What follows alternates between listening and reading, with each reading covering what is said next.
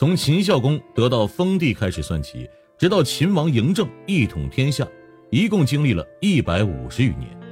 在这期间，秦军和各个诸侯国断断续续地打了大大小小的战役，不下百场，共歼敌一百三十余万人。公元前二百三十年到公元前二百二十一年，秦国在不到十年时间内歼灭六国，实现了华夏一统，建立了中国历史上前无来者的王朝——秦朝。公元前二百二十一年一统全国，到公元前二百零七年秦朝灭亡。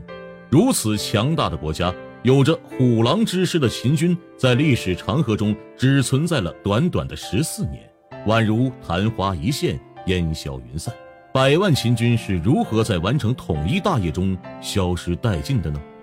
《过秦论》有言：“奋六世之余烈，振长色而御宇内，吞二周而亡诸侯。”这是说秦始皇奋力发展秦国六代的工业基础，凭着强大的武力。统治了各个诸侯国，把东周和西周都一并消灭了。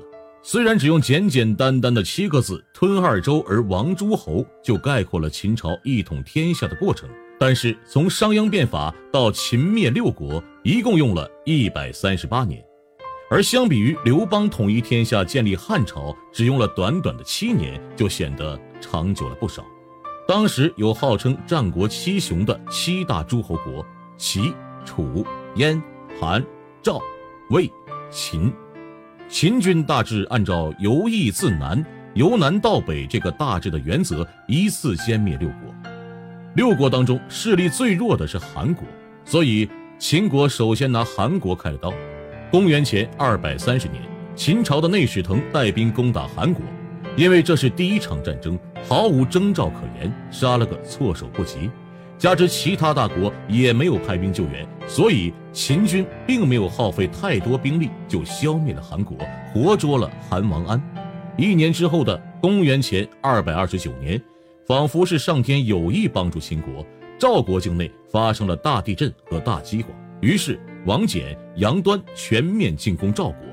在此之前，赵国经历的长平之战，兵力损失严重，举国之内只有李牧有实力与秦国一战。但是赵王昏庸无能，中了反间计，杀害了主帅李牧，后果当然可想而知。秦军自然占领赵国，俘虏赵王。接下来就是秦灭赵国。由于荆轲没能实现暗杀秦王的目的，反而打草惊蛇，惹怒了秦始皇。在公元前二百二十六年，秦军占领燕国国都，燕王和太子双双落荒而逃。数月之后，秦王派王贲率领十万大军进攻魏国。王贲有勇有谋，挖黄河，引黄河之水到魏国的都城大梁城。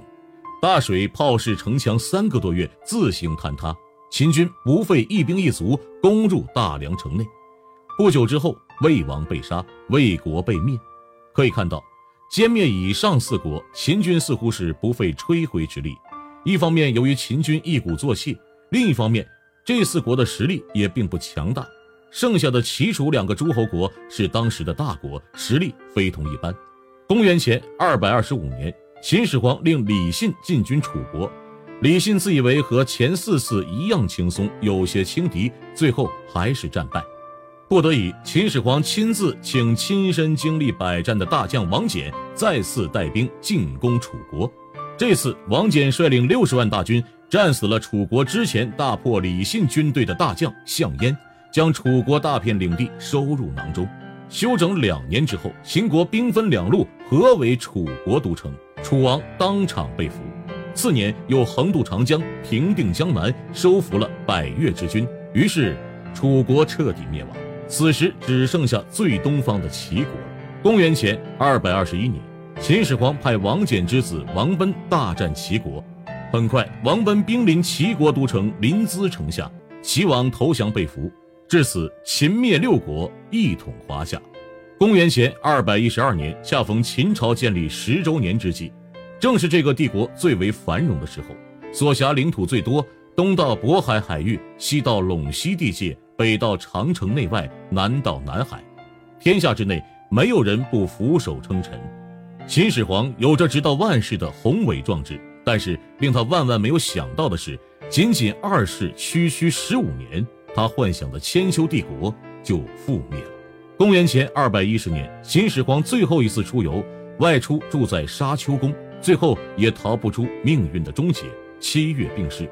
在此后的三年，秦朝大军经历了巨鹿之战，被项羽的楚军大败。此后，秦军主力被歼灭，彻底失去了翻身的机会。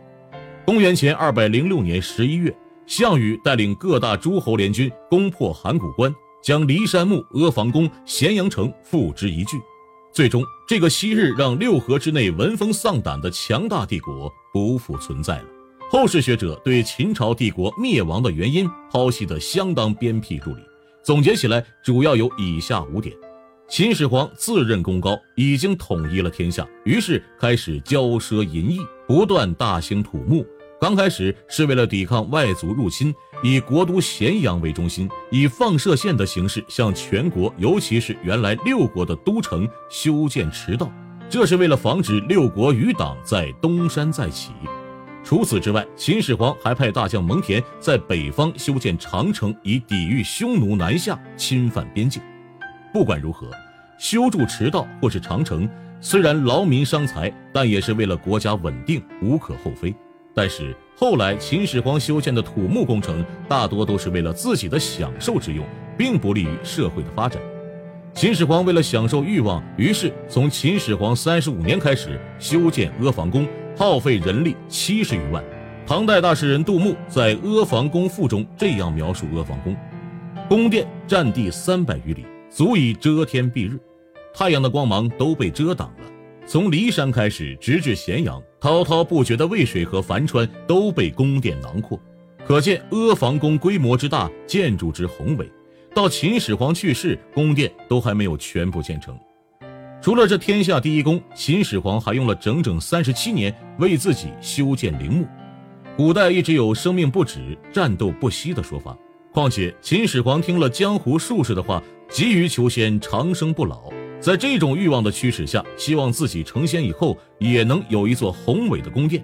而且秦始皇认为自己功劳胜过之前的三皇五帝，自己的陵墓也应该像自己的丰功伟业一样，让世人惊叹。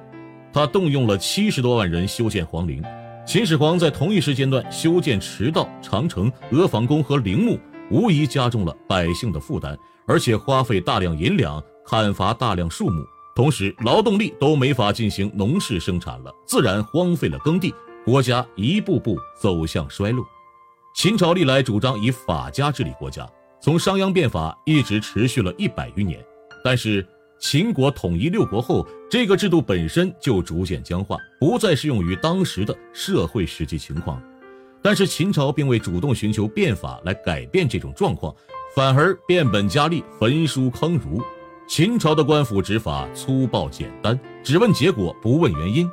陈胜吴广起义就是因为这个原因产生的导火索。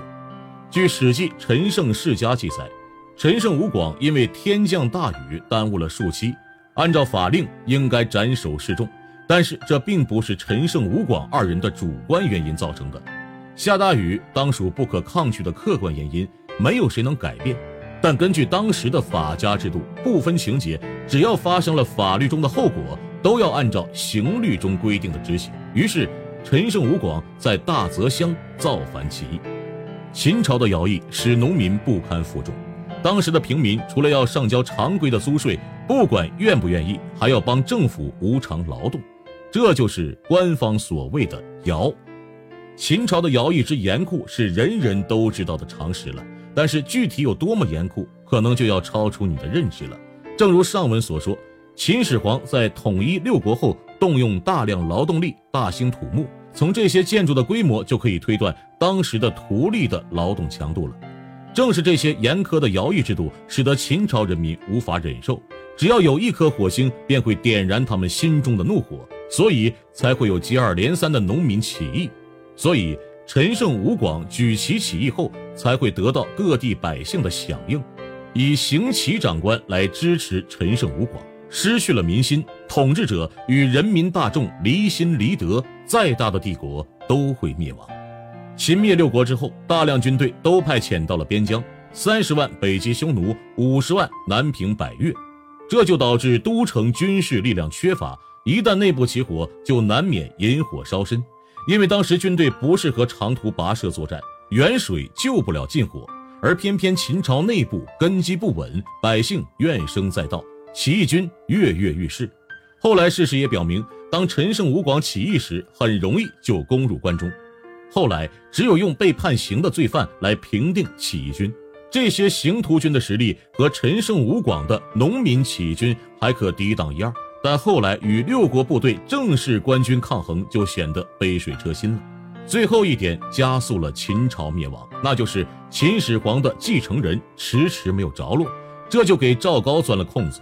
秦始皇死后，阴谋家赵高违背遗诏，立胡亥为帝。胡亥上位，非但没有收敛，反而变本加厉，继续加强秦朝的严酷刑法。竟然提出了考核官员的办法，是看谁收的税最多，看谁杀的人最多，进一步加重了农民的负担。最终，人民忍无可忍，于是，在农民起义、六国叛乱的大浪潮中，将秦朝吞没。